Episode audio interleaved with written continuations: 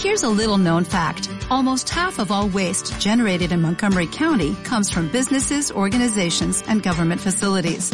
Reducing the amount of waste in your workplace will have a positive impact on our environment. It can also save you money on your disposal costs. Reducing waste and recycling at your business is easy to do and is the law in Montgomery County. Make it your business to recycle right. Learn more at montgomerycountymd.gov slash recycle right or call 311. Hay tres cosas que son el diapasón de esta ciudad. Las campanas de la catedral, los seminaristas por la Alameda en el crepúsculo de tres en tres y el paseo por la calle mayor.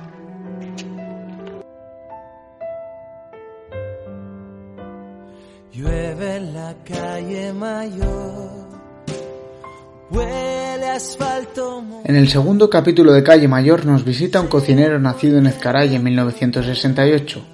Primera estrella Michelin de La Rioja, en 2013 consiguió la segunda. Él es Francis Paniego y pocas presentaciones necesita.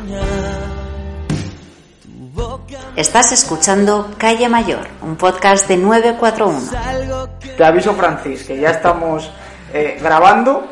Vale. Me acabas de decir que estáis terminando el Chaurren. Yo pensaba que estaba terminado.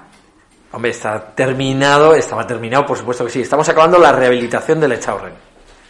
Una rehabilitación que empezamos a proyectar en el año 2006-2007, que las obras empezaron, empezaron físicamente, los permisos antes, pero las obras empezaron en 2009 y que con motivo de la anterior crisis económica, pues decidimos abordar de manera paulatina, escalonada, por fases, y ahora estamos en la quinta fase y última, lo cual permitirá terminar el hotel ya definitivamente. Crisis económica. eh, ¿Qué palabra más recurrente en nuestra vida junto a la, a la pandemia? ¿Qué tal va la vida en los fogones? ¿Del Echaurren o del Tondeluna? Eh, ¿O qué tal le va la vida a Francis Paniego?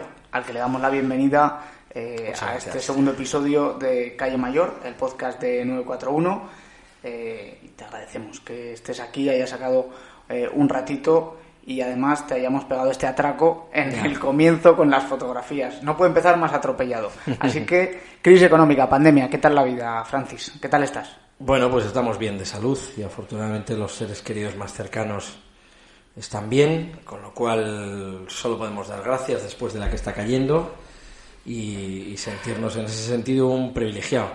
Desde el punto de vista laboral, pues bueno, pues como todos, eh, sufriendo y padeciendo una situación que es durísima, ¿no? Y con muchísima incertidumbre. A pesar de todo, pues es mirando hacia adelante y deseando que esto pase, ¿no? Y deseando empezar a trabajar. Grabamos este podcast que tenemos el problema de la atemporalidad, porque igual alguien nos escucha dentro de un mes o dentro de un año, en la última semana de abril de 2021, por eh, centrarle al oyente. ¿Cómo estáis? ¿Estáis abiertos? Eh, ¿Tenéis el hotel, nos has comentado en reforma, eh, Tondeluna ya abierto al 50%? ¿Cómo estáis ahora mismo eh, vosotros? Bueno, pues eh, hay varios negocios. Nosotros llevamos eh, no solamente lo que tenemos nuestro, sino también asesoramos otros proyectos. Y bueno, por con enumerarlo todo, pues Tondeluna está abierto desde primeros de marzo, cuando, cuando dijimos que oficialmente se salió de lo que se ha denominado la tercera ola y ahora mismo estamos abiertos pues en, en función de los indicadores de alerta, ¿no? En esas en un 30% de aforo, con, con las características, y Tondeluna está abierto. Abrimos eh, bueno, hay que controlar mucho los gastos, hay que hilar muy fino, pero abrimos mediodía menos los martes que hacemos descanso y luego las noches a partir del jueves. Y en Echaurren estamos, vamos aprendiendo porque es que ya es la tercera apertura. Y además la cosa cambia, es muy diferente estar en Logroño capital, ¿no? Donde hay ciento y pico mil habitantes, ciento ochenta mil, a estar en un pueblecito como Ezcaray de dos mil habitantes o, o muchos de los pueblos, ¿no? Pero sobre todo en los pueblos un poquito más alejados de la capital, que es realmente la, la en un est- estado de cierre perimetral, cuenta mucho, ¿no? Entonces nosotros dependemos mucho de que haga buen tiempo. Ya cometimos, eh, en la primera apertura abrimos todo y la verdad que el verano fue muy bien. Segunda apertura en diciembre decidimos abrirlo todo. Cuando digo todo es abrir Echaurren, abrir hotel, abrir portal. Y allí no fue bien, allí fue un desastre porque en 15 días la tercera ola se levantó como un muro, tuvimos que cerrar y el destrozo económico fue grande y ahora en esta tercera apertura hemos decidido ser muy prudentes en Ezcaray, abrir solo el echado en tradición para, para empezar una actividad, ¿no? Y aunque estamos facturando una cuarta parte de lo que sería, bueno, pues también es verdad que tenemos la herramienta de los ERTES que te permite gastar una cuarta parte, con lo cual ahora mismo el objetivo es mantener una actividad, poder ir atendiendo los eventos futuros que tenemos, ir acabando la obra, tener una actividad que nos permite atender a nuestros clientes. Y en ese sentido estamos contentos. Un poquito al ralentí, ¿no? Como cuando los osos deciden eh, ir a hibernar y estar ahí eh, un poco tranquilos a la espera de que todo esto eh, escampe y, bueno, sobre todo con esas herramientas económicas que permiten desde el gobierno, sobre todo, escapear este temporal. Pero en esas medidas, por un lado están las económicas, por otra las de la, las de la pandemia, ese cierre perimetral. ¿Cómo ha sido este año sin turistas? eh, sin poder abrir? ¿Cómo lo has vivido a nivel personal? Bueno, yo cuando esta pregunta, que ya me la han hecho más veces, siempre lo divido en fases. este eh, podcast pretende ser algo original, pero bueno, luego va mejorando las preguntas. Bueno, no, yo, yo, joder, discúlpame, mano, coño. Eh, yo creo que hay que dividirlo en fases. Yo creo que hay una primera fase inicial en la que todos vivíamos, vivimos la situación, hablo de, de marzo de 2020, pues, pues sorprendidos, asustados, con una mezcla de miedo, pero también con, ejerciendo con, con, mucha resiliencia, ¿no? Que se dice, con mucha, implementando como mucha capacidad de superación, ¿no? Endeudándonos, pero tirando para adelante. Yo lo pasé haciendo recetas durante el confinamiento, cocinando en mi casa, con, mi hija, haciendo de cámara, y, en ese, y, y, viviendo una situación que nunca había vivido, porque nunca había disfrutado tanto de mi familia como durante el confinamiento, que además estaban mis tres hijos en casa, probablemente sea un momento que recordaré toda mi vida y, me lo pasé bien, porque estuve hiperactivo y, a pesar de la tremenda dureza y, mil circunstancias difíciles que había, porque paralelo a eso había que firmar créditos, había que endeudarse, como digo, y había muchísima incertidumbre, pero fue un momento bonito que, que, tuvo además la, la conclusión de que en verano además abrimos haciendo un verano de récord, gracias a Dios, en Ezcaray ha sido un verano de récord absoluto en todo el pueblo y nosotros hicimos un gran ejercicio de julio y agosto, pero inmediatamente aquello se empezó a caer, empezó a decaer y concluyó con, con el cierre de, de, finales de octubre y además con una sensación de, de, decir esto no se ha acabado, esto queda para rato, mucho miedo, yo creo que en ese momento es cuando cuando toca empezar a hacer algo es cuando cuando cuando cambia cambia totalmente la película, ¿no? De ser conscientes de la que se nos venía encima. Peor la segunda ola o la segunda parte de la pandemia entonces que la primera. Sí, porque yo creo que hasta, hasta julio, agosto pensábamos que esto iba a ser un... Bueno, pues que se iba a pasar y que al año que viene de ninguna manera, pero yo creo que en octubre es cuando verdaderamente aterrizamos y nos damos cuenta de que esto, de que esto viene para largo, que va a ser mucho más duro de lo que creíamos y, bueno, todavía no, las vacunas están ahí lejos, y, pero bueno, yo creo que hemos ido como, vamos como entrando, ¿no? Yo ahí sí que es cuando entré a, formar parte de ese grupo de negociación, es cuando nos involucramos, porque hasta octubre yo no me había metido en ningún lío de negociación de nada, en absoluto. en algún lío de negociación, me gusta esa puntualización. ya, ya, ya, no me he metido en ningún follón de, de, meterme a, a, esto, pero sí que en aquel momento es cuando dimos el paso de involucrarnos, porque nuestro colectivo, nuestra asociación vio que, que había algunas cosas que entendíamos que los restaurantes no estaban, no se estaban entendiendo bien y que los restaurantes estábamos siendo muy perjudicados. Claramente una inicial, y es que se hizo que el cierre eh, de los restaurantes, de toda la hostelería, fuera a las 8 de la tarde, pero nadie cayó en la cuenta de que técnicamente los restaurantes estábamos cerrando a las cuatro y media. Entonces nosotros no entendíamos, sí, vale, el cierre es a las 8, pero, pero que es que la hostelería es muy diversa y que técnicamente los restaurantes, como digo, estábamos cerrando a las 4 de la tarde porque ya no, no teníamos, no damos meriendas, ¿no? ¿Entiendes? Entonces, bueno, ese fue el momento en cuando quisimos manifestar y es cuando se creó eso. Entonces, toda esa segunda parte ha sido ha sido dura, esperanzadora, creyendo que se podían conseguir más cosas y, de enfado, de mucho cabreo. Ha habido muchos sentimientos encontrados, muchísimos. Ahora, y esa parte ha sido dura. Iremos a, esos sentimientos encontrados, pero retrocedemos otra vez un poco al verano porque me gusta esa declaración de hicimos un verano de récord. Eh, totalmente. Es. Eh, eh, te matice una cosa. Si comparamos el año 2020 con el año 2019, en Echaurren, literalmente, la facturación ha caído casi un 55%. Y el ejercicio ha sido negativo, no se puede pedir, un desastre absoluto.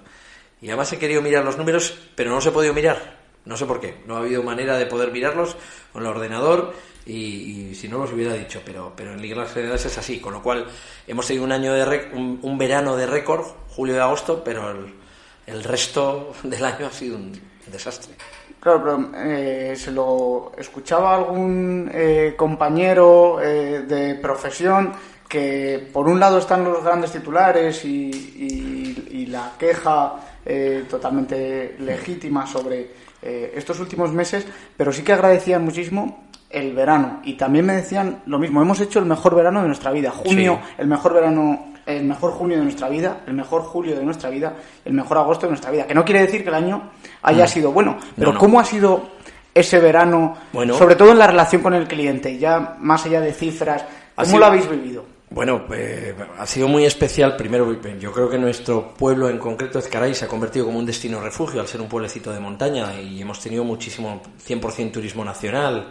Nosotros no dependemos del turista extranjero y, hemos currado a tope. Y luego también se ha generado ese vínculo de, que la gente te quería ver, estaban muy, muy, muy, muy asertivos, esperando con, bueno, pues entendiendo las circunstancias. A ver si un verano bonito también trabajando. Y luego yo para mí ha sido especialmente bonito porque yo nos ha venido cantidad de gente a ver y a conocer a raíz de las recetas del confinamiento. Hemos tenido cantidad de clientes que han venido a vernos después de vernos en las cocinando, ¿no? Y eso ha sido muy chulo. Ha sido muy bonito, de verdad, en serio. En eso, por ir mejorando la originalidad de las preguntas, que ya va a ser el leitmotiv de, de este segundo capítulo de Calle Mayor, ¿qué se siente al ponerse a cocinar? La tenía preparada, ¿eh? Al ponerse a cocinar en el confinamiento en Instagram y que, pese a tener tres estrellas Michelin, la estrella sea tu mujer haciendo gimnasia o tu hija eh, poniéndote caras. Eh, ¿Cómo era un poco eh, esos vídeos en los que yo te reconozco que, que me lo pasaba genial, cocinaba contigo también, he intentado hacer las croquetas, creo que ya voy por la quinta o sexta vez, me siguen sin salir eh, pero que nos alegraste a todos eh, esos eh, semanas en, en, casa y nos diste también una oportunidad de, intentar emularte en la, en la cocina. Pues yo quería hacer un programa serio, ¿eh? que coste que quería hacer un programa serio y, un, y, un, y, me, lo tomé en serio. Programaba las recetas con antelación. Esta semana vamos a hacer esto y esto. Iba a la compra por la mañana, hacía la mise en place, la preparación previa antes de empezar a rodar y, llegaba mi hija y yo le decía, mira cariño, ponte arriba, coge la cámara de arriba, haz una visión cenital de las manos, intenta coger un poquito, enfocar ahí, no te distraigas cuando mires los comentarios, aunque cuéntamelos. Bueno, el primer día eh, vi que, que yo, cuando lo vi, digo, ostras, tía, vi un comentario de alguien que dijo, estamos aquí más gente que en las fiestas de mi pueblo. Eh, alguien lo hizo y, claro, ahí me di cuenta de que estábamos haciendo un reality show, que éramos un poco como los Roper o, algo y que no tenía ningún sentido. Entonces ya, yo ya en el segundo dije, ala, tira para adelante. Ella es, y además qué bonito, ¿no? Que, que, mi hija sea tan protagonista o más que yo y que, y que Luisa también jugara su papel y además es que yo me quedaba en blanco y ellos le aportaban una frescura y una naturalidad que, fue genial, que, narices. Sin darme cuenta estábamos teniendo un estilo propio y me pareció, bueno... Yo creo que también es eso parte del secreto de que funcionara también. Sí. Que mostrarais como una familia más que estaba en su casa y en el que había un cocinero que... Sí, había momentos, ¿eh? Yo cuando aparece mi hija Teresa, claro, por ahí de repente, cariño, que estamos grabando y saca una peineta, pues digo, coño, esto no esto no puede ser. Pero eso lo agradecemos eh, mucho, Francis, porque al final, eh, si llegas a hacer un programa encorsetado, digamos como el de Carlos Arguiñano, creo que no hubiera tenido el éxito que, que, tuvo.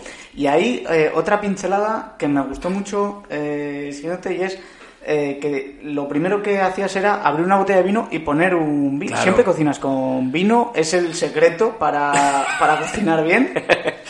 No, pero fíjate, como estaba pasando, estaba dándole muy duro en aro y, y me parecía que era un poco parte del ritual para ir cogiendo un poco de soltura y que contábamos, ¿no? Abrir un vino, almorzar, no sé, se me ocurrió, pues, pues cocinemos disfrutando, ¿no? A ver, el- la verdad es que nunca había hecho tanto, tanto tiempo la cocina en casa, la comida en casa. O sea, yo, yo realmente cocinaba y cocinaba para mí. Algunas cosas para mí y para mi amigo el farmacéutico o para otro, ¿no? Porque sobraba mucha cantidad. Pero, pero como nunca habías cocinado en casa, pues me apetecía disfrutar del momento, ¿no? Y abrirte un vinito y ponerte a cocinar y entonces nunca mm, no, no puedo decir que cocine siempre con un vino porque a veces voy cocinando más rápido en casa, la cena, papá, papá, cenamos y nos vamos, pero en estos días sí.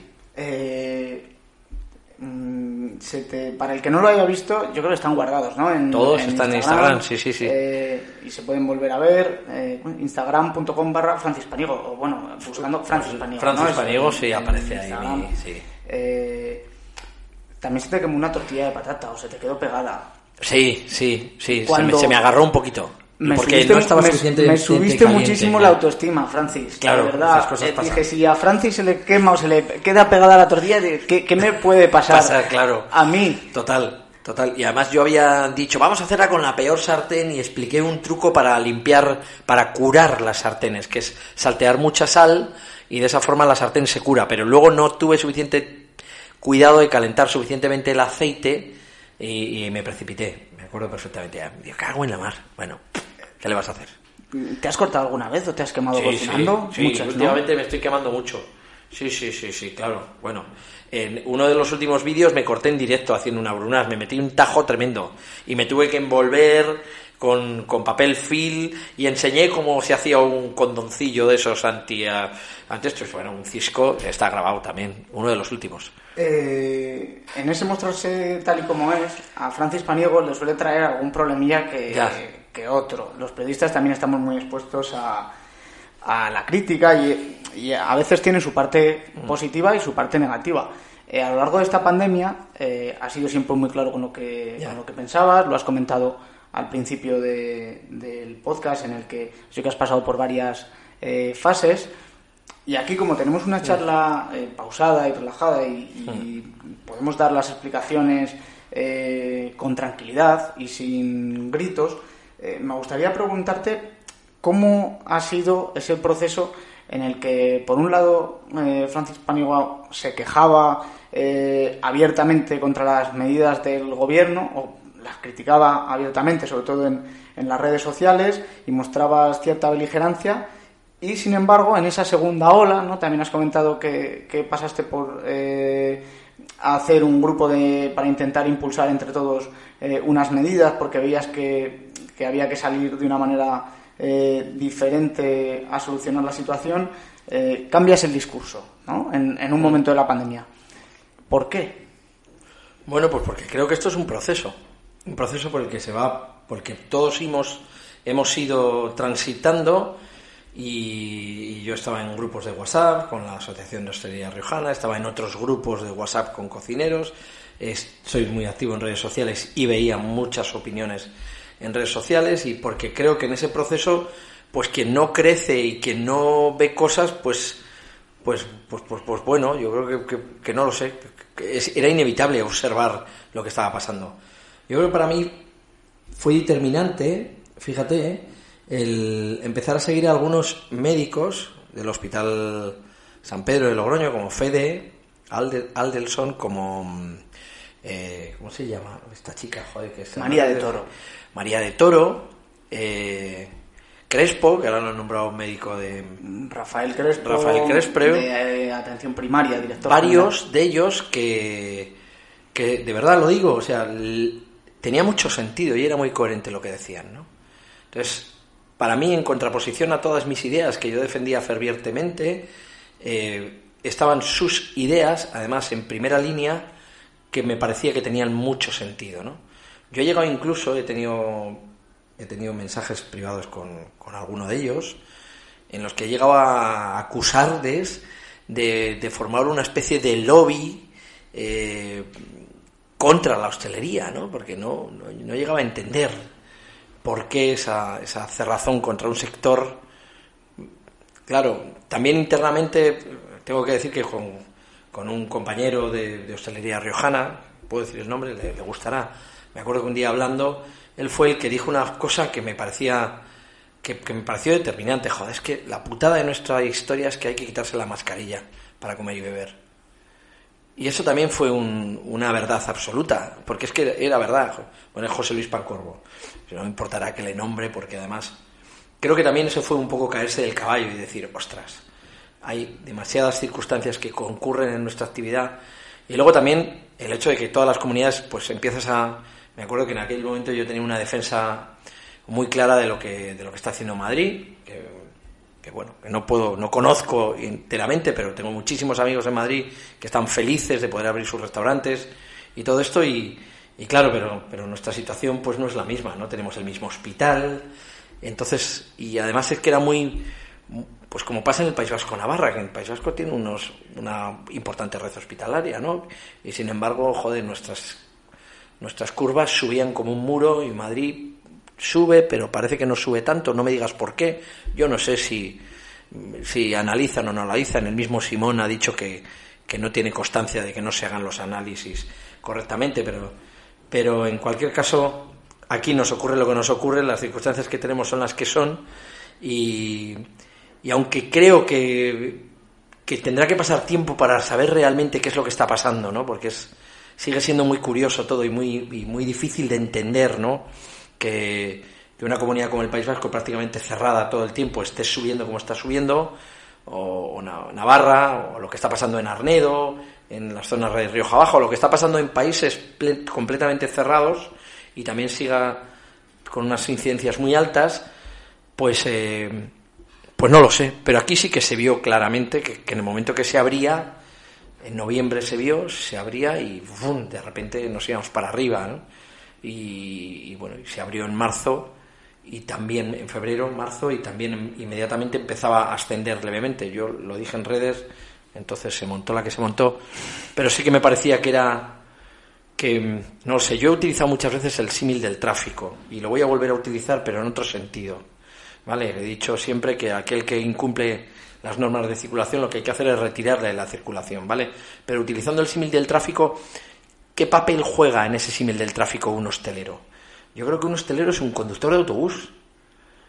Y un conductor de autobús no es uno un cualquiera. Un conductor de autobús es una persona que, que, que, conduce un autobús con un pasaje dentro. Tiene que tener su autobús en perfecto estado. Y tiene que garantizar que el pasaje cumpla las normas, no que vayan saltando de un lado a otro, porque si no el autobús vuelca. Y si los que van dentro del pasaje hacen la normal, por decir algo, pues tiene que parar el autobús en el arcén, indicarles que se porten bien, o mandarles bajar, o llamar a la autoridad competente. Lo que no puede ser es un conductor de autobús decir, venga, subiros que aquí hay festival. Eso no puede hacerlo. Entonces, yo no digo que lo hayan hecho, ni todos ni mucho, pero es verdad que a veces algunas declaraciones del, del sector, en, los últimos momentos previos a la bronca, pues eran excesivamente negacionistas y eso invitaba a la algarada, invitaba a, a que una vez que se levanten las puertas, pues volver a, hacer barbaridades y no puede ser.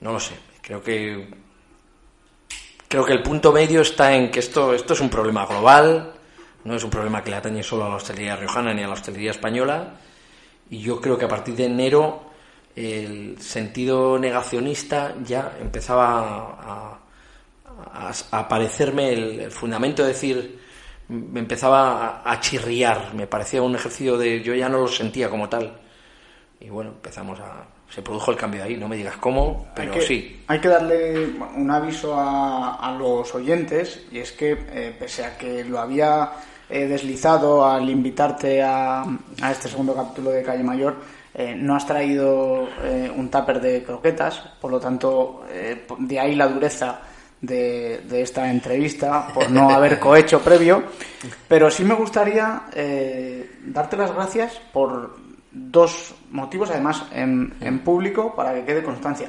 El primero, por haberme hecho el primer confinamiento más llevadero, con esas eh, recetas, esos vídeos eh, tan divertidos, que no sé si terminarán con Francis Paniego siendo youtuber. eh, si es un... No lo sé, difícil. Demasiados proyectos, ¿no? Demasiado, demasiado, no lo veo. Y segundo, por ser honesto, eh, porque cuando reflexionas, eh, cambias de, de parecer, eh, el discurso además da un giro de 180 grados. Dices dos palabras eh, muy complicadas que es me equivoqué. Y nos cuesta muchísimo decir me equivoqué. Y aunque sea positivo y, y ya nos hayamos dado cuenta de- del error, cuando se actúa desde la honestidad es más sencillo. Y en este caso creo que, que es un poco lo que a ti te había pasado. Luego se montó un lío, sobre todo con eh, Hostelería Riojana, que lanzaron un comunicado que yo lo, lo vi en, en directo, en, el, en directo me refiero, cuando entró en el mail de, de 941, eh, lo vi y vi eh, la magnitud de lo que ahí se decía que automáticamente te lo envié por teléfono. Sí, pues, Eh, yo no sabía ni porque hay que aclarar que me lo pasaste, me lo pasaste tú. Eso es verdad. Yo no sabía nada. Estábamos en plena obra también viendo cosas de la obra. Digo, ¿qué me estás contando? Digo, no tengo ni idea. ¿Cuántas veces lo has leído desde entonces? Pues Sinceramente. no muchas, ¿eh? No muchas. Entero, entero, entero creo que dos, dos veces. Porque me cuesta leerlo entero, ¿eh? Voy a- Me duele mucho, ¿eh? un par de pinceladas, eh, Vale. porque sé que no es cómodo eh, para situar lo mismo al oyente, por si alguno se lo ha perdido, eh, puede entrar en internet mientras escucha eh, esto y buscar eh, Hostelería Riojana Francis Paniego Traidor en Google y, y ya Qué está. bueno. El mismo cocinero que sin representar... Esto dice literalmente, abro comillas. El mismo cocinero que sin representar a nadie más que a sí mismo ha perseguido en una premeditada estrategia personal y particular desde el principio de esta desgraciada pandemia representar sus intereses profesionales en vez de colaborar y ponerse junto al sector en un momento tan difícil y tan delicado. Otra frase es con ese afán de aumentar su protagonismo y egocentrismo permanentes que está exhibiendo reiteradamente ante el público, aunque finalmente se le ha visto el plumero de su afán protagonista, su soberbia, intransigencia y su objetivo de sentar cátedra allí por donde pasa. Traidor, eh, bueno, entre otras eh, cuestiones. ¿Has hablado con los autores del comunicado desde entonces? No.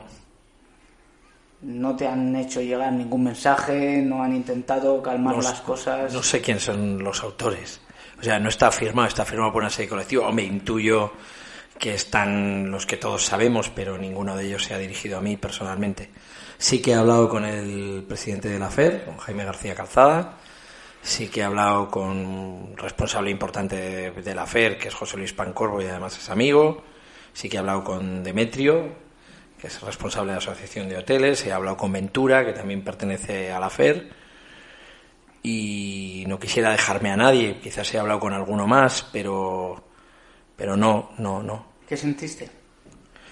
Bueno, pues eh, ya lo, lo dije en una entrevista. La verdad es que en ese momento estaba un poquito Vaya, en otra pregunta que Ya. se me escapa. Ya lo dije, no, no, lo dije, lo dije y no, pues de entrada eh, quise entender porque, porque claro, el, el cambio, el giro de mi manera de expresarme eh, no se produjo, no se produjo de la noche a la mañana. Y además ellos sabían, porque yo había hablado con ellos de que estábamos en otra posición, yo les había exhortado a través del grupo de WhatsApp a que tenían que debían de cambiar un poquito la estrategia, que eso de tirar platos rotos, que entendía que se estaban sobrepasando ciertos límites y que creo y les dije que creía sinceramente que nos estaba perjudicando al sector hostelero esa esa posición, con lo cual ellos ya sabían eh, cuál era mi postura y también cuál era la postura del, del grupo. Yo decidí liderar eso porque bueno, pues por, por una razón. Porque en el grupo que yo represento hay gente majísima, gente muy buena, y porque si las circunstancias de la vida me han puesto como el mejor clasificado en, en guías en La Rioja ahora mismo, no sé por cuánto tiempo tampoco, el que hay gente buenísima apretando y en cualquier momento eso, de, eso se iguala o desaparece, pero hoy por hoy sí que lo eres y me parecía que también conllevaba la responsabilidad de liderar también en ese momento a, a- mi grupo de gente que igual eran, son todos mucho más jóvenes, quizás tienen menos experiencia y yo no me importaba en absoluto correr ese riesgo por defender lo que entendía que eran los intereses de, de la hostelería y de los restaurantes, así de claro. Me parecía que estaban haciéndonos un flaco favor y yo solamente reproducía lo que entre todos hablábamos ¿eh? en nuestro grupo. Entonces, bueno, pues no hablo con ellos, me- la verdad es que me dolió, me parece que fue un poco de barbaridad todas las cosas que se dijeron y, por supuesto falsedades, ¿no? Y me, y me, y me dolió especialmente que, una toda una federación de empresarios, joder, firmara un, un, discurso así. Creo que, creo que se han hecho un flaco favor a ellos y, así es, vamos. Eh, dentro de otra de las personas eh, criticadas en esa primera ola, y ya terminamos la, la redención la ola. de, de eh, fue el presidente Pedro Sánchez, al que, o al gobierno de España, mm. sus medidas, ¿no? has hecho las paces con él croqueta mediante en la cumbre iberoamericana de Andorra, porque, bueno, hay que, a través del restaurante al que asesoras en en Andorra. Eh, habéis participado en el menú de la cumbre iberoamericana, en la que estaba el presidente Pedro Sánchez junto a otros dirigentes políticos mundiales. Y dije, pues igual ha sido el, momento para hacer las paces. Bueno, yo creo que él no tiene ni idea de lo que yo haya podido decir. Hombre, yo hay muchas cosas que creo que si me vas a preguntar de política no tengo ningún problema en responderte. ¿eh?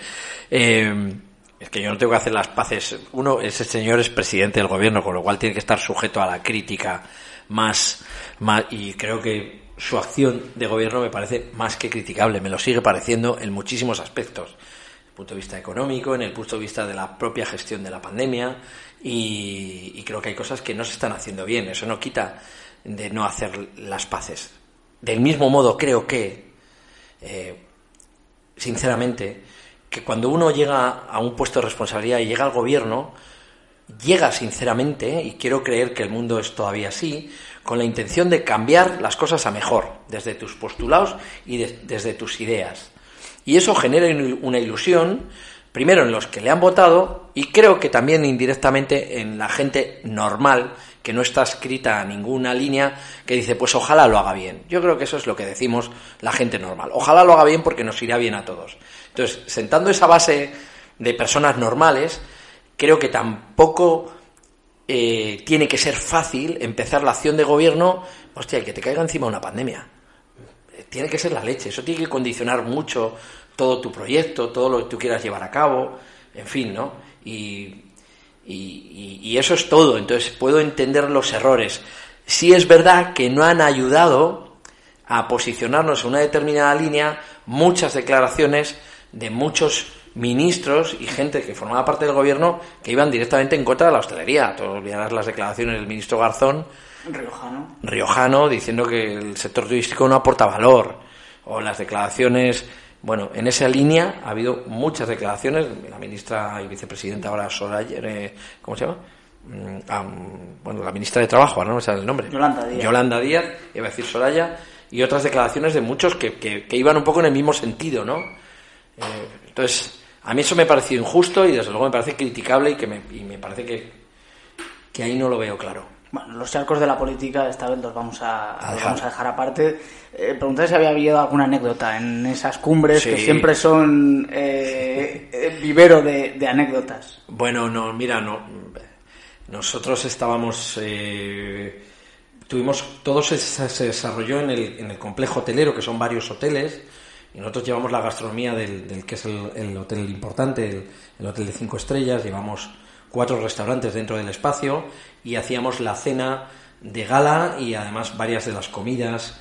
Y bueno, y en la cena de gala teníamos el, el, zazona de pase a la entrada. Entonces, bueno, por supuesto entraron a comer, les dimos de comer y al salir yo mandé salir a todo el equipo de cocina a la puerta y, y fueron pasando todos y les fuimos saludando a todos. Pasó el primer ministro el, presidente de Portugal, el presidente de la República, la verdad que un hombre encantador. Eh, Andorra, la tercera la tercera población más importante son los portugueses. Entonces preguntó pues, si había algún portugués, los hubo, se fotografió con ellos, con todos. Pasó el obispo de la SEU, que es una de las autoridades de, Andorra, también se fotografió. Pasó el rey, cariñosísimo, y pasó Sánchez, y también estuvo muy cercano, pero dijo que había comido muy bien, que dice, a ver cómo duermo, porque ha sido una cena copiosa, estaba preocupado por el ejercicio, y bueno, y al día siguiente, y bueno, todos, todos estuvieron muy amables. Y al día siguiente les volví a saludar, les volví a ver, y, bueno, y, bueno, muy bien. Quedamos satisfechos. Eh, por irnos un poco a la parte gastronómica, eh, sin malicia, pero ¿qué se siente al tener tres estrellas Michelin y volviendo otra vez a las croquetas que tu plato más famoso sean unas croquetas Que no son tuyas. cuya además. receta no es tuya? Bueno, pues, pues, pues mucho mérito, ¿no? Eso de tener dos estrellas. Yo, yo, cuando decís tres estrellas Michelin y las sumáis, vale, lo entiendo, pero son dos y una. Es como decir, tres eres capitán, dos eres un capitán y un subteniente, como que por llevarlo al tipo, ¿entiendes? No, no es lo mismo dos más una que tres. ¿Qué ponemos? ¿Dos más una? Yo por las Yo tengo dos, de dos- 941. yo tengo dos más una. Dos más una. Pero está bien decir tres, se entiende, tampoco te vuelvas loco, ¿no? Pero ahora que lo podemos explicar, ya está. Y pues bueno, pues encantado. La verdad es que yo cuando... Mi, situación o mi historia gastronómica es una historia un poquito especial porque yo soy el pequeño de cinco hermanos y digamos que el que era el, iba a ser el cocinero Luis, mi hermano, falleció cuando yo tenía 19 años y yo estaba estudiando cuarto de hostelería y de- como que tuve que, hacerme cargo de repente de, o, dar un paso adelante. En fin, está cargado de anécdotas aquel momento de la vida y, bueno, pues aquí estoy. Pero realmente en ese momento yo recuerdo, o tengo la sensación muchas veces, ¿no? Ahora mismo es mi sueño, pero he tenido la sensación de vivir el sueño de otra persona y, y de hacerlo realidad. Con lo cual eso tiene a veces un punto importante de dureza, pero también un punto... Pero bueno, ahora mismo es mi, es mi sueño, o sea, hemos conseguido... Realmente también era mi sueño entonces, pero sí yo tenía muy claro que mi hermano Luis era el líder y, y yo quería estar a su lado. No sé si con la evolución del tiempo y, creciendo juntos, porque él murió con 26 años y yo tenía 19, una diferencia más que notable, ¿no? Entonces, para mí mi hermano era, era Dios y yo estaba a su lado permanentemente y, deseando estar siempre a su lado, ¿no? No sé si, si creciendo con el paso del tiempo hubiéramos seguramente discutido, o hubiéramos, o, hubi- o yo hubiera aportado otra mirada, o, o nos hubiéramos separado, o, o, o qué hubiera ocurrido, pero durante muchos años, porque ya son casi 40 años de profesión, los que llevo, aunque parezca mentira, tengo 53 y empecé con 16 años, pues durante muchos años sí que he tenido esa lucha de, sacar adelante un proyecto que mi hermano soñaba, es la primera persona que me habló de estrellas Michelin, de sacar adelante un proyecto que muchas veces confrontaba con la idea que mis padres tenían del negocio, he tenido que escuchar, sigo escuchando, y en ese propio discurso de la FER eh, se dice contra la cocina tradicional de las madres, cosa que adoro y, amo profundamente y me ha marcado, ahí las croquetas, pero por eso, que, que conseguir una estrella Michelin ya me pareció la hostia, conseguir dos me parece increíble, y soñar con una tercera como sueño, y que de hecho luchamos y trabajamos por ella, ¿por qué no? Pues también me parece un reto alucinante. ¿Con qué te quedas de estos casi 40 años de, cumplir el sueño de tu hermano y de, hacer, de transformar tu sueño? Bueno, pues eh, que he tenido mucha suerte. Al final me quedo con muchas cosas. No puedo sintetizarlas en una, pero creo que les he, les he podido dar muchísimas, muchísimas alegrías a mis padres. Con eso me quedo, porque, porque mis padres han sido, he tenido la inmensa suerte de, de ser hijo de dos personas excelentes y maravillosas como son Félix y Marisa, y, creo que les he podido dar muchísimas, muchísimas alegrías. Y eso me, me quedo con ello. Y luego he tenido también la inmensa suerte de, de construir una familia cojonuda con Luisa, mis tres hijos. Entonces ahí me siento un verdadero privilegiado. Y todo eso acompañándote en un curro que es duro, que, que, que metes muchísimas horas. Entonces, bueno, chapó. Todo eso con un menú que tiene tartar de corazones, eh, tendones de cerdo, callos de bacalao, sesos lacados, Ya, eh, la casquería. la casquería, sí, una parte. ¿Qué, eh, ¿Por qué decides apostar por la casquería?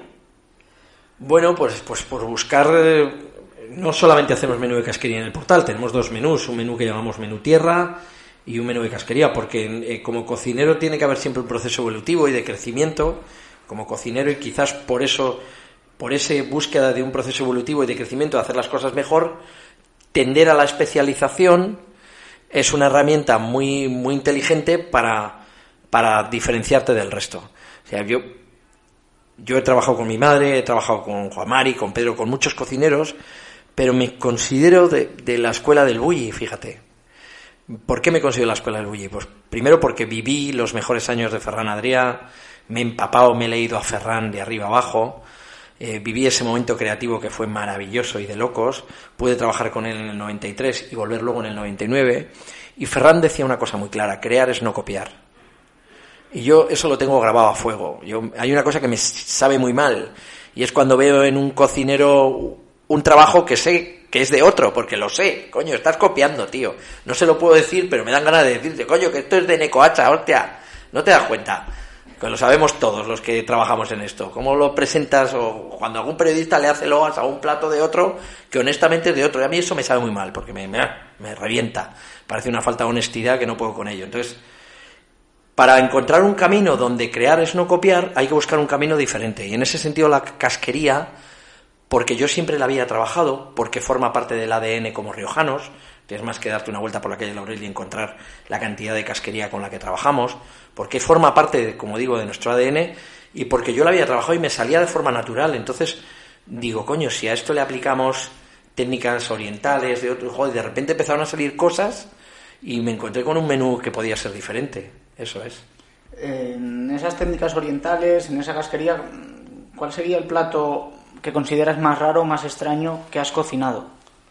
Pues lo has dicho, hombre, quizás hay, hay puntos de inflexión muy divertidos que fue el hecho de si la casquería se puede comer cruda, ¿no? que es algo que y además que tiene además muchas mucha ligazón, por eso el pensamiento gastronómico se relaciona con esas cosas, ¿no? Por ejemplo, ¿se puede comer la casquería cruda? ¿Quién se comía la casquería cruda, no? Los mayas arrancaban los corazones o los aztecas arrancaban los corazones en las pirámides y se comían los corazones crudos, ¿no? Entonces, joder, ¿y si lo ligamos con una receta mexicana, con una forma de maridar, todo es que la cabeza funciona así cuando te pones en modo y entonces hicimos un corazón un stick tartar de corazones crudos aliñado con chile con, con un puntito picante con un punto de, de, ágil y bueno y ahí salió ese plato no y, y bueno pues estabas comiéndote la casquería cruda no bueno. ¿Cuál, ¿Cuál, es el que no te sale el, o el más que el plato que no que no sale eh, ese producto ese alimento al que no le has conseguido coger eh, la mano, no a la hora de cocinarlo normal, sino que no consigues hacer con él lo que quieres. El pan. El pan. Mira que me llamo paniego. me gustaría hacer pan. Quizás porque el pan entra dentro de una disciplina que es un poco más pastelera, que requiere más técnica, más, más precisión, más paciencia y donde intervienen muchos factores que son ajenos a las manos. La temperatura de fermentación, el suelo del horno y muchas cosas que requieren más paciencia y mucho más técnica. Yo soy menos técnico y más y más y más intuitivo, más de echar, más de jugar, más de probar, más de cuchara, más de meneo. Y bueno, pero hay que trabajarlo, estamos ahí, en ello. De ahí el fichaje de Paul Contreras en el, sí, en el Chaurren para claro, eh, compensar la todo eso. y los y los postres y más cosas, porque Paul aporta mucho conocimiento tengo técnico que yo no tengo, porque hay una cosa que ha cambiado en, en mí y es que mi casa ha ido creciendo y también ha, y mi padre se ha ido haciendo mayor, que era el que llevaba la administración, y yo recuerdo con, con añoranza los momentos en los que solo cocinaba. Eh, ahora tengo que revisar las nóminas antes de fin de mes, las reviso cómo lo estamos haciendo, cómo se hace todo, tengo que revisar, tengo que firmar créditos, tengo que ver eh, cómo vamos con el estado de caja, tengo que, hay mil cosas de una historia, te llega una avería en Tondeluna que hemos tenido con unos desagües y hay que hablar con el fontanero, con el otro, con el de la moto, estar pendiente, en es fin. un poco la evolución, ¿no? Que además lo comentáis eh, todos los, los, cocineros cuando das ese paso a tener tu propio restaurante que te conviertes eh, también en empresario, que tiene eh, sus problemas, pero de vez en cuando reservas tiempo para ti, para cocinar. Eh, o de ahí viene ese sentimiento que hablabas antes de agradecimiento dentro del problema sanitario pues poco, que poco, miles de personas durante el, cuando nos obligaron a cerrarnos en casa pues por ahí viene ese sentimiento porque de repente tenía todo el tiempo del mundo para dedicarlo a, a algo que, que no tenía tiempo de hacer y que no estaba disfrutando así de claro Mira, ahora, en este momento, a pesar de que estamos abiertos en Tondeluna al 30%, en Echaurren también, y además solo abierto un restaurante, estamos con la misma dinámica de antes del cierre de la pandemia. La misma. El martes estuve en Madrid, cerrando la clausura del curso del Cordon Bleu. Ayer tuve que ir a, Laguna de Cameros, a ver una localización para una boda con una novia que se quiere casar ahí en el pueblo y viendo un poco qué vamos a poder hacer. A la vuelta, ahora estoy aquí contigo, hoy teníamos revisión de la nueva página web, la obra, o sea, hay mil, mil cosas, te juro, sin parar un minuto, sin parar un minuto.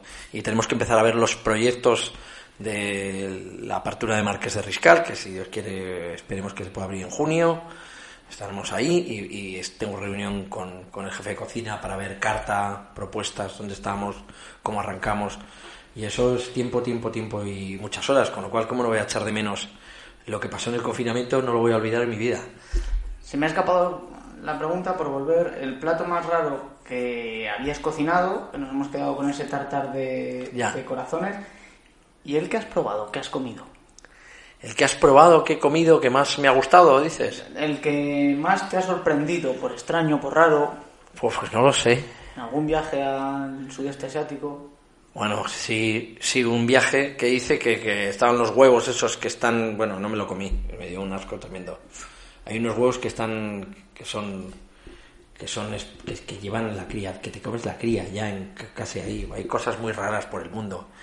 Eh, yo no sé, soy bastante pero bueno, no me gusta meterte en... Tampoco he, he, viajado todo lo que me gustaría porque no he tenido tiempo. Casi los mejores viajes los he hecho en los últimos cinco años, en el momento en que mis hijos también alcanzaron una edad y en el mes de enero he podido viajar, pero, pero bueno, es, es bonito meterte, buscar cosas, encontrarte sabores nuevos, formas de entender. Pero bueno, en España tenemos tantas cosas alucinantes que, que tampoco hace falta irse muy lejos, ¿eh?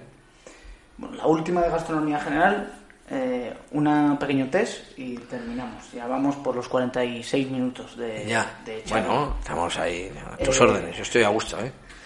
El, ¿Cómo ves el futuro de la gastronomía riojana? Es una pregunta un poco genérica, pero bueno, después de toda esta situación de, de pandemia, de este boom que ha habido de apertura de nuevos mm. restaurantes, eh, tanto en Logroño como en La Rioja, eh, recientemente eh, han recibido eh, Kirosushi de Félix o Juan Carlos Ferrando nuevos soles Repsol, ahora hay eh, Ícaro con estrella Michelin, el propio eh, Félix. Pues, ¿Cómo es presente y futuro de la gastronomía riojana? Bueno, pues el, el, el presente es excelente, no puede ser mejor. Y el futuro inmediato seguro que va a ser muchísimo mejor, ¿no? Por lo que tú has dicho, yo tuve la suerte de entregarle el sol a a Juan Carlos el otro día en la Gala Repsol en San Sebastián y, y bueno, está clarísimo que hay un, hay un presente excelente y hay un, unos jóvenes talentos como Gonzalo, Mariana de Ajo Negro, el mismo Héctor Esnal que está abriendo un proyecto gastronómico en el propio Logroño. Lo voy a probar luego, te voy a abandonar para ir ya, a probar. Sea, hay gente que está haciendo cosas muy buenas. Pero me preocupa porque yo vengo de lejos y recuerdo unas jornadas de la verdura en Calahorra que todo el mundo decía, la cocina riojana, aquí esta es la tierra donde mejor se come, es un lugar magnífico, esta tierra es de verdad, ¿cómo ves el presente, la cocina riojana? Y yo, y yo dije, pues mire yo, pues es que es verdad lo que usted dice, es verdad, pero es que en La Rioja hoy por hoy no hay ninguna estrella Michelin. La Rioja en el panorama gastronómico nacional no pinta nada. No, no somos nadie lo dije así se me quedaron todos como, coño, nos ha pinchado el globo, ¿no? Pero era verdad en ese momento. No había ninguna estrella Michelin, no, había excesivo, había buenos restaurantes, estábamos, éramos buenos restaurantes y buenos cocineros, pero no había el reconocimiento que otorga una guía tan importante como es la guía Michelin. Dicho esto, creo que ahora nos estamos comportando a veces sin, y, y lo veo, ¿no? Como que esto te viene dado. O sea, perdón, cruza la frontera y vete a Álava solo hay una estrella Michelin que es nuestra, la de Marqués de Riscal. Y Navarra ahora ha tenido un crecimiento, pero ha llegado a estar por debajo nuestro. Y, y son comunidades muy potentes. Entonces, cuidado porque... porque en, datos, en, datos, globales te refieres, sí, siempre claro. una cosa que siempre destacas que es que La Rioja es eh, la comunidad con más estrellas Michelin por habitante. Eso es, eso es algo que ha ocurrido en los últimos años, pero, pero bueno, hay una salud excelente ahora mismo, pero sí me gustaría que se valorara lo que representa la gastronomía y lo importante que es. Y en ese sentido yo creo, hablamos de turismo, en ese sentido creo, y me parece súper importante, que las autoridades entiendan lo que aporta la gastronomía de una región a la región, lo que significa como escaparate. Al final un comedor no deja de ser una embajada de tu región, un lugar donde vendes imagen, recibimos clientes y los y los les enseñamos nuestra región comiendo sin moverme de la mesa. Tener una buena plana de restaurantes gastronómicos es súper importante para la región. No hace falta ningún tipo de subvención, ninguno la pedimos, pero sí un cuidado, un reconocimiento, un, un,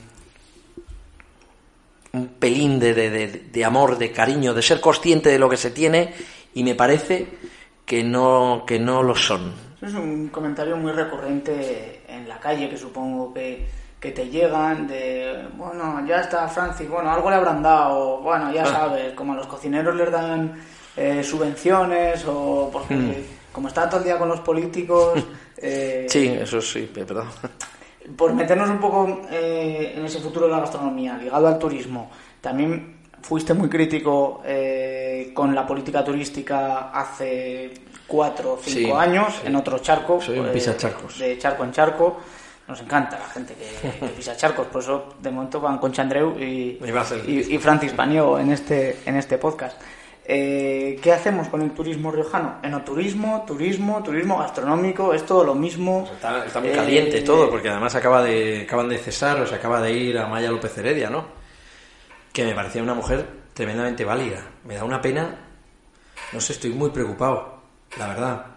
Es que no, no sé, no, no entiendo muy bien, o sea, no, no sé quién es este señor que, que va a llevar ahora el turismo, desde luego de nuestro, de los cocineros, va a tener todo el apoyo del mundo y para hacerlo, para ayudarle en la medida de lo posible, ¿no? Si, si tiene a bien eh, buscar ese apoyo, ojalá lo busque, ¿no? Creo que, creo que podemos aportar muchas cosas.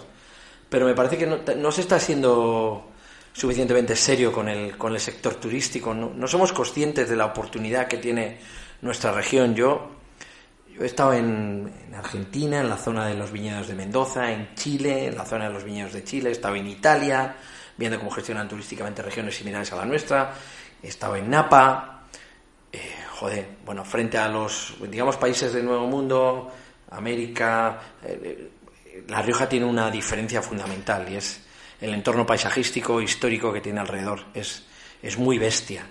Todo eso sumado con, hacen que nuestra región tenga unas posibilidades enormes. Me parece que quien le puso a- el cascabel al gato y quien supo, porque yo, he, como digo, llevo 40 años, he ido a muchas ferias de Fitur y recuerdo cuando el emblema de Fitur era el monasterio de San Millán, porque maravilloso, había una gran maqueta de San Millán. O recuerdo otro año que era Valdezcaray y había una gran maqueta de Valdezcaray. O recuerdo otro año que eran las huellas de dinosaurios y había un, un gran dinosaurio en el stand. Todo me parece perfecto, pero dábamos un poco como palos de ciego en la promoción turística hasta que llegó alguien que, que fue muy criticado, pero que creo que, que se supo rodear de un equipo, no sé cómo lo hizo, se llamaba Mónica Figuerola, era del Partido Popular o no era del Partido Popular, pero en ese señor gobernaba don, don Pedro, y, y creo que atinaron y le pusieron el cascabel al gato. a- fueron un camino que la- le llamaron La Rioja, la tierra con nombre de vino, y, y- y porque en el vino cabe todo. Y desde entonces fue el propio Partido Popular el que, el que creo que se equivocó en- en la, en la gestión, el que no considero que luego, luego pudimos volver a hablar y pudimos volver a hacer muchas cosas a raíz de aquella polémica. Fíjate, fue una polémica agria, pero luego nos sentamos con, con entonces la consejera Leonor González. Leonor, hablamos eh, muchísimo y, y la gastronomía volvió a ocupar un, un punto importante y creo que, bueno, han dejado de estar. Y ahora con Amaya también estábamos hablando un montón y estábamos entendiendo, quizás Amaya viene de una cultura como es el País Vasco, donde la, tienen claro que la gastronomía es una parte fundamental y aquí ahora no sé no sé qué va a pasar me preocupa mucho no Bueno, pues que eh, como este podcast de Calle Mayor, eh, yo no sé si lo escucha mucha gente o, ya. o poca, por lo yo menos la presidenta sí lo la re- las referencias que nos llegan de momento es que la gente lo, lo escucha, pero como esa Calle Mayor eh, lo que pretendemos hacer es el lugar de, de encuentro, de charla, de reflexión, eh, aquí queda esa preocupación de Francis Paniego por encontrarse con eh, Ramiro Gil, que es el nuevo director Vale. general de, de turismo, y seguro que alguien toma nota y, y nos, y, nos escribe para, para hacer ese encuentro en el que, bueno, pues eh, seguro que podéis eh, acercar posturas y sobre todo ese, continuar ese trabajo. Si con, con Amaya eh, se estaba haciendo. Y ya por último, eh, también una- un comentario que se hace sobre la gastronomía, sobre las estrellas Michelin, sobre los soles Repsol, sobre los cocineros estrella, la tele, el Masterchef. Eh, ¿Hay una burbuja gastronómica o es que por fin se ha reconocido al sector? O un poco de todo. Bueno, pues ahí. Yo creo que no, que burbuja gastronómica no, no la hay. Lo que hay es un, un sector muy pujante en nuestro país que, que goza de un reconocimiento a nivel mundial y es que tú en este país, es que no somos conscientes, pero en Galicia, por ejemplo, hay unos cocineros brutales, en el País Vasco ni te digo, en Asturias también, en La Rioja también los hay, en, en Valencia está explotando, estallando, Cataluña, que te voy a contar. Lo que ocurre en este país no ocurre en otro lugar. No ocurre. Hay cocineros muy buenos en el, con, con tan, en tanta cantidad y en tanta diversidad de estilos. No me digas por qué, pero eso ha eclosionado, ha explotado en este país. Quizás apoyado en una riqueza de cocinas regionales muy bestia y en una riqueza de productos muy bestia y en una despensa muy bestia. Pero esto ha explotado y es, y es, y es, y es copiado, emulado en el resto del mundo. Eh, hemos vivido efectos de cocinas peruanas, de cocinas mexicanas, pero España sigue teniendo una gran cocina. Entonces, eh, yo creo que no es un boom, sino que es una realidad. Y de hecho, sí que hay un, ha podido haber una burbuja, eh, no gastronómica, sino hostelera, de, mm, en el sentido de que ha habido muchas aperturas de espacios financiados por cerveceras, me voy a meter en un lío. Eh, Llevamos tiempo sin sí, sí, y, y- y que, y que bueno, pues que luego se los tienen que, que no lo sé, yo digo que cuando uno ejerce el- la medicina, pues lógicamente tiene una formación, tiene un y a nadie se le ocurre hacer ejercer no la medicina o ejercer. Yo recuerdo que en mi pueblo en Zorraquín uno se puso una consulta de dentista y enseguida le, le denunciaron. Recuerdo que eso salió en la prensa, pero no lo, no lo sé. Creo que, que a veces infravaloramos lo importante que es la formación para ejercer un oficio. Y a veces uno, la hostelería suele ser un oficio recurrente donde a veces se dan circunstancias de buena suerte y, y te salen bien, pero se abren tantos negocios como se cierran y últimamente se han puesto muchos despachos de muchos muchos grifos de cerveza que funcionan como y que luego pues traen problemas, ¿no? Bueno, esa importancia por la formación, como ya se nos empieza a ir de ahora, también vamos a, a destacar el, te- el trabajo de tu hermano Chefe con la asociación Sí, de, ah, de sumilleres, que le están dando un impulso Está entregado. eh, tremendo, además le está yendo muy bien. Me Sí. contaba el otro día que ya casi tiene un centenar de, de asociados que están funcionando bien y que también es otra parte a, a cuidar, ¿no? Es la formación tanto en la gastronomía eh. Como en valga- el vino, es valga vital. también como en el vino, ¿no? En la sumillería que en, que en Echaurren o en, en tus eh, Sí. establecimientos cuidas.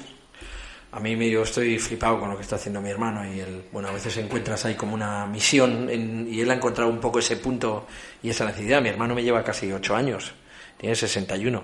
Me estaban llamando porque le tienen que vacunar y no sé por qué me llaman a mí. O sea que ya es un tipo... Confundirán porque Sí. se conserva también. Se que- conserva mejor que yo. Mira qué ojeras tengo yo, que parezco un panda.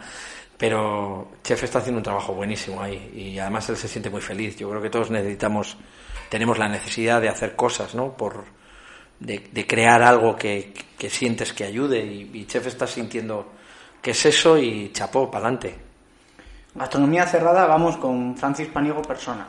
A los 58 minutos de entrevista. Si has escuchado la entrevista con la presidenta, no te van a sorprender eh, estas preguntas. No, a ver si las sé responder, porque había algunas que... No te las habías están- preparado. No, no, en absoluto. no, entrevistas en no hay, no hay que preparárselo mucho. No, no, no. ¿Cuál es el principal riesgo de tu carácter, Francis? Eh, pues la primera que me sale a veces es eh, que soy un poco impulsivo y a veces eh, no, no, no, no, no. Lo controlo bastante mejor, pero siempre he sentido un poco de ira a veces trabajando.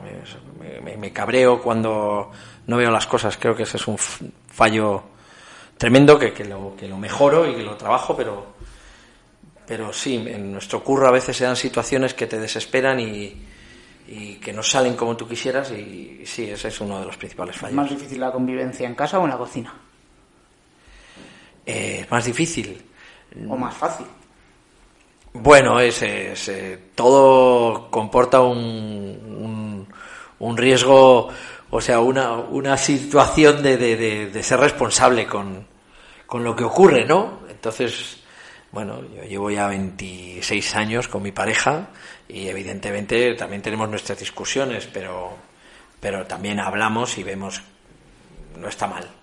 Bueno, Estamos, yo creo aquí hay una mejora continua. Eh, lo intentamos, no es fácil siempre porque sobre todo cuando estás sometido a situaciones de estrés en el trabajo, pues, eh, pues no es fácil a veces, ¿no? Es así, como en todo. ¿Qué cualidad aprecias más en, en un hombre? A mí que digan la verdad, me gusta. Que, que haya gente que sea honesta, que sea, que sea cabal, me gusta. Hay gente que... El otro día estábamos con un amigo y dijo, este tío tiene, tiene brillo, qué buen tío es. Y eso lo ves enseguida, ¿no? Me gusta la gente que es, que es buena gente, no me gusta la gente que es, que es mala gente. Entonces, las, voy a, sé. las voy a agrupar porque te las en una mujer que es la misma cualidad. Sí, no vamos a hacer sí, diferenciación. sí, sí. Bueno, esto ya para, los, para el siguiente. Hoy vamos a estrenar un juego, por cierto. Contigo es fácil. Vale. ¿Qué esperas de tus amigos? Pues es que es todo lo mismo, ¿no? Pues el también la honestidad, coño. Espero que la sinceridad, el, el cariño sincero, ¿no? El- la amistad verdadera, es, es así, no sé. No, no espero nada tampoco, pero que, que no te fallen, ¿no? Que si no, si te fallan, dejan de ser amigos. Y creo que si tienes miedo a que te fallen, tampoco son buenos amigos. Normalmente de los amigos no esperas, no esperas nada más que que estén ahí y, y gracias a Dios siempre han estado. Eh, excluimos cocinar. ¿Cuál sería tu ocupación favorita?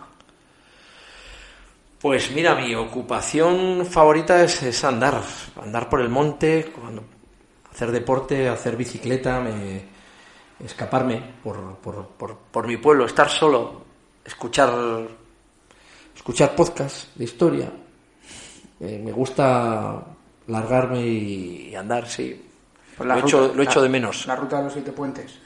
Bueno, la ruta de los siete puentes es una maravilla, el barranco Usaya, eso es una pasada. Esa la hemos, la hemos retransmitido varias veces, que creo que, hemos, que, que no seré yo, pero igual hemos contribuido a generar algún que otro problema, porque hay veces que hay más gente que en, que en la Quinta Avenida. Bueno, es que el- también el cierre perimetral y... Ha propiciado esa situación. sí, el salto del agua en Matute, También. la ruta de los siete puentes en, en el. Zaray, bueno, eh, va costando. En Matute el otro día tenían que poner un cartel para que la gente no entrara en, en el pueblo, porque el GPS les llevaba directos al, Guau. al pueblo y bueno, pues, eh, también eh, la gente tiene ganas de descubrir, nos ha servido, yo creo también esta pandemia para Total. conectar con la naturaleza, para descubrir muchos rincones de La Rioja que se, que se desconocían y bueno, pues si nos podemos llevar algo positivo, eh, que sea eso.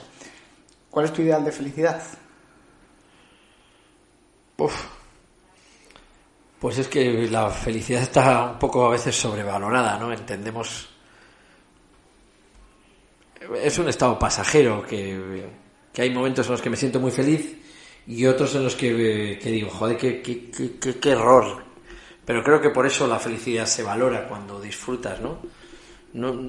ahora mismo me siento me siento bien, o sea, no, no tengo idealizado un, un sentimiento de felicidad, quizás es porque me siento tremendamente privilegiado, tengo una mujer que quiero, unos hijos cojonudos, eh, no, no ha sido la vida tampoco un regalo, he perdido a cuatro seres queridos importantes y tres de ellos en circunstancias muy, muy, muy, muy, muy, muy raras. Perder a un hermano en un accidente de tráfico, a un cuñado como Borja en un accidente de tráfico, dos años después perder a una hermana en un, de un cáncer con 53 años, pues no son situaciones normales. Veo que hay muchas familias que no han tenido que pasar esa situación y eso te puede hacer tremendamente desgraciado y desdichado a veces. A mí no me lo hace porque, porque bueno, porque hay que seguir viviendo y tengo mucha suerte, pero bueno, la vida también, eh, también va de eso, ¿no? Tienes que enfrentar situaciones jodidas y, y, sin embargo seguir viviendo, ¿no? Yo, yo me siento feliz a pesar de todo. No tengo idealizada la felicidad tampoco, quizás por eso, ¿no? Bueno, pues la tercera estrella ayudaría. Si se mantiene... No, no, no, no, te lo juro que no. Esto no, ¿No? es una respuesta preparada. No, no, la tercera estrella me haría, me haría ilusión porque sería como, como subir a un 8000 para un montañero, ¿no? Conquistar una cima más dentro de tu carrera. Pero eso no me reporta la felicidad, te lo juro que no. O sea, yo creo que eso no es algo que ocupe el 100% de mi tiempo. La felicidad me reporta pues, pues, pues ver una buena peli con mis hijos. eh, la felicidad me la reporta verles disfrutar a ellos. Te lo digo en serio, ¿eh? Conseguir tres estrellas, joder, sería la hostia, pero es algo que puede, puede- que puedo no conseguirlo nunca. Y no por eso voy a ser tremendamente desgraciado. ¿No? ¿Qué te gustaría ser? ¿Qué me hubiera gustado ser? Sí. ¿Qué me hubiera gustado ser? Pues mira, yo quería haber sido... Me hubiera gustado ser actor, artista, te lo juro. A ser, ser cómico. Además, soy bastante payaso. Y... Y... Joder. Y no sé por qué no lo hice, porque quizás no me parecía una cosa seria. Claro. Hacían, pues, yo participaba en muchas comedias en el colegio, de crío, con, en, en- en temas así, y recuerdo, coño, que tenía mucho éxito. Me acuerdo que en las funciones del colegio siempre me cogían de presentador. Era un poco una especie de buena fuente. Y, coño, me lo pasaba bien, disfrutaba mucho. Pero luego no me parecía algo serio, no me parecía que eso pudiera ser una Bueno, carrera. Claro, estoy recordando con, con Ana Castillo en Bueno, el anuncio de, disfruté ahí. de La Rioja bueno, Turismo. y, bueno, y me vine arriba. Ahí estaba yo en mi salsa. Hicieron un muy buen trabajo para promocionar La Rioja en un spot con Ana Castillo. Se puede encontrar en, en YouTube poniendo pues, Ana Castillo Rioja o alguna cosa así. Eh, pero es verdad, había algún problema ¿eh? de, de Raccord. Porque Ya. aparecías con gafas, luego sin gafas. Claro, es que ya- continuidad. no, claro, es no que- la teníamos del todo cogida. Si me comí ocho gildas, ocho alegrías riojanas ese día, que acabé con un picor tremendo. Eh, ¿En qué país desearías vivir? Excluimos también España. Excluimos también España. Pues mira, he descubierto Chile, he viajado mucho últimamente, antes de la pandemia, casi cuatro o cinco veces, y me parece un, con todas las dificultades que atraviesa, me parece un país alucinante. Es paisajísticamente y, y- y un país que está creciendo, naciendo. Ahora mismo está sometido a unas tensiones también grandes, pero parece un gran país. No lo sé, todos los países están llenos de dificultades. Portugal, que lo tenemos aquí al lado, parece una maravilla. No sé, se me hace difícil vivir en otro país que no sea España. Me flipa mi país. Pues bueno, y además bueno. en, Ezcaray, ¿no? Eh, Estoy muy a gusto en mi pueblo, sí. ¿Se vive bien en, en Ezcaray? Se vive bien, Muy sí, se vive muy bien. Yo creo que es un pueblo chapó. Hay buen ambiente, yo me llevo bien con mi gente y, y disfruto mucho de mi pueblo. Estoy, no cambiaría. Solo como anécdota, hay que darle cierto ritmo. eh, ¿Qué tal con el euskera? ¿Manejas euskera? Algo. Euskara Bakishu, Con el paso de los años y los clientes vascos. No, no, no. La verdad es que no tengo ni idea. No tengo ni idea. Pero, pero vamos, ningún problema. Es, Eh, pint- es pintoresco el vascuence, joder. Es muy complicado. Entonces, La verdad es que sí, pero bueno, es una lengua cavernaria, ¿no? Estas. ¿Cuál es tu color favorito? Pues no lo sé. Y no, tampoco me hago saber. Me gusta el azul para vestirme y estas cosas. Me gusta el azul marino, es un buen color. Sí, que es, mira, voy de azul. Vamos Sí, los dos de de azul. sí. No arriesgas. Sí, tampoco me. que tenga. no es una de esas cosas que me pregunte. También me gusta el verde, ¿no? Que es un buen color. La flor que más te gusta. La flor que más me gusta, pues no tengo ni idea, tío. Yo tampoco No me sabes de. Pero me gustan las lilas. Tenemos unas lilas moraditas en casa que es un, y un que es precioso, es un árbol que, que da esas flores tan que es un es precioso, ¿no? Un lilo es un, es un árbol muy bonito. Me gusta me gustan los, los almendros, pero con rama y todo, ¿no? Cuando florecen, me gustan los manzanos, los cerezos son chulos, no sé, la flor del cerezo, todos esos. Bueno, pero ya sabemos que Francis Paniego no elige las flores de, No, de no, Lechorre. no. Eh, ¿Cuál es tu autor favorito en prosa? Buf, pues tío, no, no leo mucho. Leo, leo muy poco. No te podría decir que tengo un autor favorito, ya lo siento. Ferran Adrià. Voy a quedar fatal.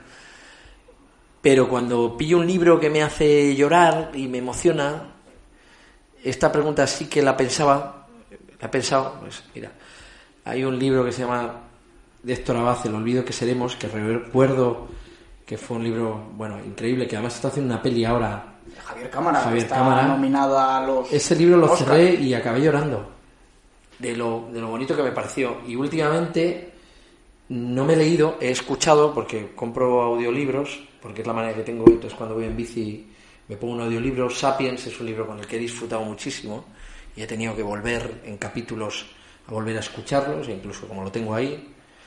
Eh, Patria es un libro alucinante y de y recuerdo especialmente uno de los libros que disfruté hace muchísimo tiempo que fue en 1984 que he vuelto a escuchar ahora. Aquel la primera vez lo leí y ahora lo he escuchado en audiolibro. Me gustaría tener más tiempo para leer. Estoy con un tengo mil libros empezados encima de la mesa y luego es verdad que a veces coges el móvil por la noche entonces no, no tengo la disciplina. Mira eso sí que es un error que me gustaría ser más disciplinado pero es verdad que cuando llegas cuando llevas un día entero haciendo cosas contra reloj porque no acabas, vas aquí, vas allá, pues cuando te tumbas en la cama, coges el móvil, miras un momentito las redes sociales, lees, ves un poco qué haces, pum, pum, y más apagas el móvil y te duermes, ¿no? Y leer resulta un ejercicio tremendamente agotador. Después de... no, no consigo... Tengo un sofacito de lectura y ahí está. Con un libro, por cierto, que es El Capital de Piketty, que lo empecé a leer y ahí se quedó. Y está ahí encima, digo. Entonces espero que algún día pueda parar y, y leer, que me parece algo, un ejercicio cojonudo. Bueno, ha pasado de moda ya el capital de. de- Ya, ahora escrito ya- otro. Ahora ya. Ese estaba hace tres años porque daba Ya, como las claves ya, económicas. pues está, pero pues ya- imagínate el tiempo nada, que lleva, no hace falta. Eh, un héroe o personaje de ficción que tengas preferido. Pues un héroe o personaje de ficción, necesariamente. Siempre me ha gustado Spider-Man. Me parecía que el tío era. Además, eh, eh, me parece un, un buen tipo, ¿no? Ahí está, con la tercera edad, con su abuela. Y luego, bueno, un personaje, porque me ha venido a la cabeza ahora. Si tiene que ser de ficción, de crío, recuerdo leer muchos TVOs del Capitán Trueno y estas cosas. ¿Y una heroína? Una heroína. O personaje de ficción mujer. Pues no tengo ni idea, tío. De verdad, ¿qué preguntas hacéis? Igual me quedo muy, muy torpe en esto. Pues Mafalda, por ejemplo. Esta es una buena heroína, ¿no? Ahora que me viene a la cabeza. Sí, sí. Es una tipa muy fantástica. Que tema- también dice lo que piensa. También. Eh, músico favorito.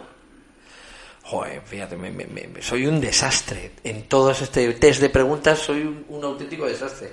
Escucho súper poca música, pero me, me flipaba el último de la fila. Me gustaba muchísimo y últimamente no escucho música tampoco. Es que no me da tiempo. Y, y como escucho sobre todo lo que te he dicho, podcast de historia, que me flipan, me entretienen muchísimo y, y quizás debería escuchar más música.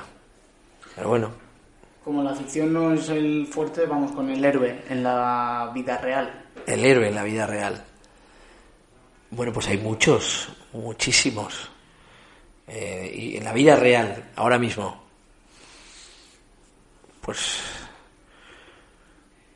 no lo sé, supongo que es que el mundo está lleno de héroes y de gente...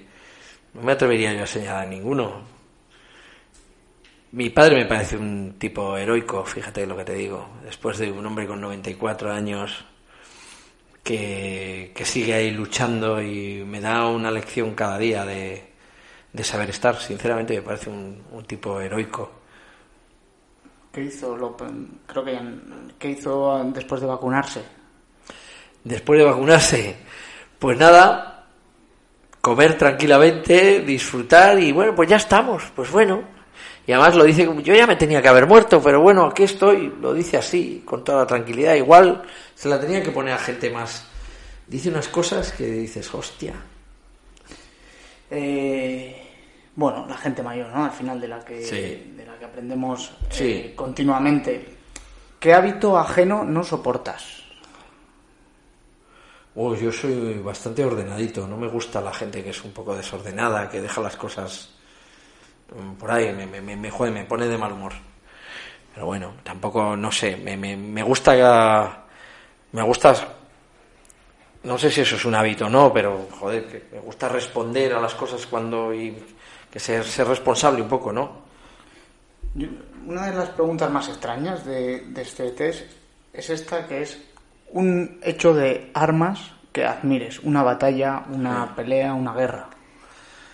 Bueno, hay, hay muchos hechos de armas que, que admiro. Por ejemplo, eh, la batalla de las Navas de Tolosa, la carga de los Tres Reyes. Lo que pasa que ahora mismo no sé si eso es si eso es correcto o no, pero me parece la leche. Esa, ese momento histórico de nuestra historia me parece brutal.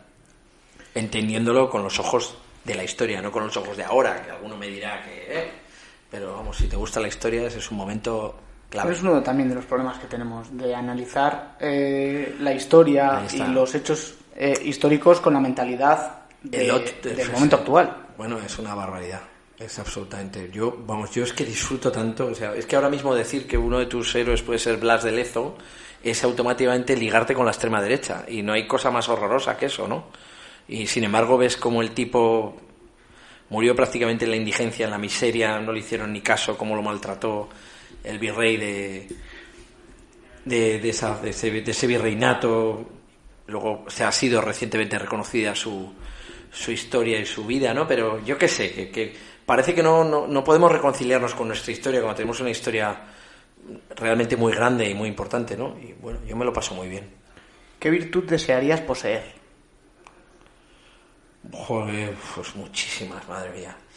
Me gustaría, sobre todo esa disciplina para, para poder leer. Mira, yo todas las noches me, me acuesto últimamente diciendo, bueno, voy a hacer deporte por la mañana y, y voy a leer y, y voy a comer menos. Pues no hago ninguna de las tres. Entonces veo que hay gente verdaderamente disciplinada, que se cuida, que sale a correr todas las mañanas, que come. Digo, coño, joder, hostia. Eso me llama mucho la atención. Yo soy incapaz. Y ya la última, eh, ¿cuál es tu lema o tu máxima en la vida? Pues no tengo lema ni máxima en la vida.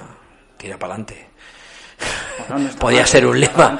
no, lo sé, es que pe- es que hacerse unas preguntas, Manu. Y el otro día se las oía a la presidenta y la, la mujer respondía, digo, yo no, digo, no quiero, no quiero saber nada porque desde luego ir con algo preparado es, es, es todavía peor. Todavía peor. Porque te van a Yo pillar. no me planteo ningún lema, me planteo ir, ir día a día, ¿no? Y tenemos un negocio muy bonito, tenemos un trabajo muy chulo, cada día nos encontramos a circunstancias muy, muy complicadas, difíciles, como todo el mundo en esta vida, ¿no? Entonces vas como sorteando, pero procuro ser, co- intento ser coherente, intento ser, intento hacer las cosas con, me jode mogollón, de verdad. Yo no quiero acabar así, ¿eh?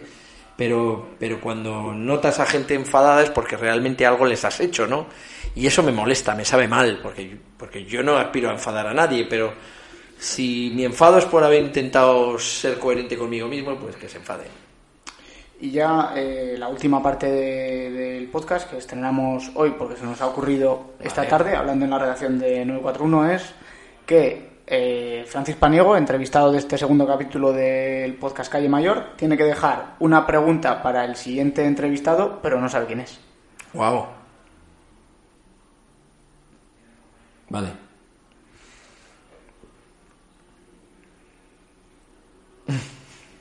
Que puede ser tuya propia, eh, puede ser de La Rioja, puede ser del mundo, puede ser filosofía, eh, da igual, esto está abierto a todo y es un juego que se nos ha ocurrido en el que el entrevistado del capítulo actual deja una pregunta para el siguiente entrevistado o entrevistada sin tener ni idea de quién es. Ya. Yo tengo una idea de quién va a ser, pero como no está confirmado, pues eh, Bueno, Ahí la va. No sé, te la puedes llevar a muchos aspectos, al tema político, al tema... eh, ¿Ha comido? Vamos a hacer una pregunta gastronómica, ¿no? Claro. Que es lo más adecuado. ¿Ha comido? Bueno, que no, que no mientan. Joder. Porque hay mucha gente... Yo, yo valoro mucho cuando un político come bien. Es algo... Me, me, me, me, me parece un- un punto a su favor. Esto no va a ser un podcast político, ¿eh? Ya, ya. Me parece un punto a favor cuando veo que alguien eh, realmente se molesta, por, se preocupa por comer bien, ¿no? Y me, y me entristece cuando la gente relaciona determinados aspectos a pues a ir a un restaurante gastronómico cuando hay pues como que no está bien visto me parece absurdo cuando en nuestros negocios hay trabajadores hay gente hay, hay personal trabajamos además muy relacionados con pequeños artesanos locales etcétera no entonces si la pregunta puede que no me diga así que en cuántos restaurantes gastronómicos vamos a decir con estrella Michelin si ha comido últimamente en qué restaurantes vamos a decir de estrella ha comido en los últimos en el, en el último, en el 2019, porque ahora mismo, tal y como estamos, tampoco ha habido muchas oportunidades. No sé si la pregunta es buena, pero bueno, es la mía. Bueno, es una pregunta. Eh, no sé si las mías han estado bien, mal, regular. Lo seguro es que hemos estado un ratito charlando en este segundo capítulo de Calle Mayor. Hora 19, has superado a la presidenta Pues soy un canso. Concha Andreu. Eh, otra vez, volvemos a decir lo mismo. No sé si habrá alguien que aguante hasta el final, seguro que sí, al final, entre familiares y amigos al que me has escuchado, eh, ¿has Eh, lo que? Esos son los que menos te escuchan, ¿eh? Pero eh, cuando se- vea que Francis Paniego también habrá otra parte que lo escuchará atentamente por si acaso, eh, aunque al final desconecte. Muchas gracias por estar aquí, Francis. eh, gracias por tu honestidad, gracias por hacernos el confinamiento más llevadero a, a muchas personas, a mí eh, entre ellas y larga vida a la gastronomía. Larga vida. Muchas gracias a ti, Manu. Estoy muy a gusto. O'Reilly Auto Parts puede ayudarte a encontrar un taller mecánico cerca de ti. Para más información, llama a tu tienda O'Reilly Auto Parts o visita oreillyauto.com.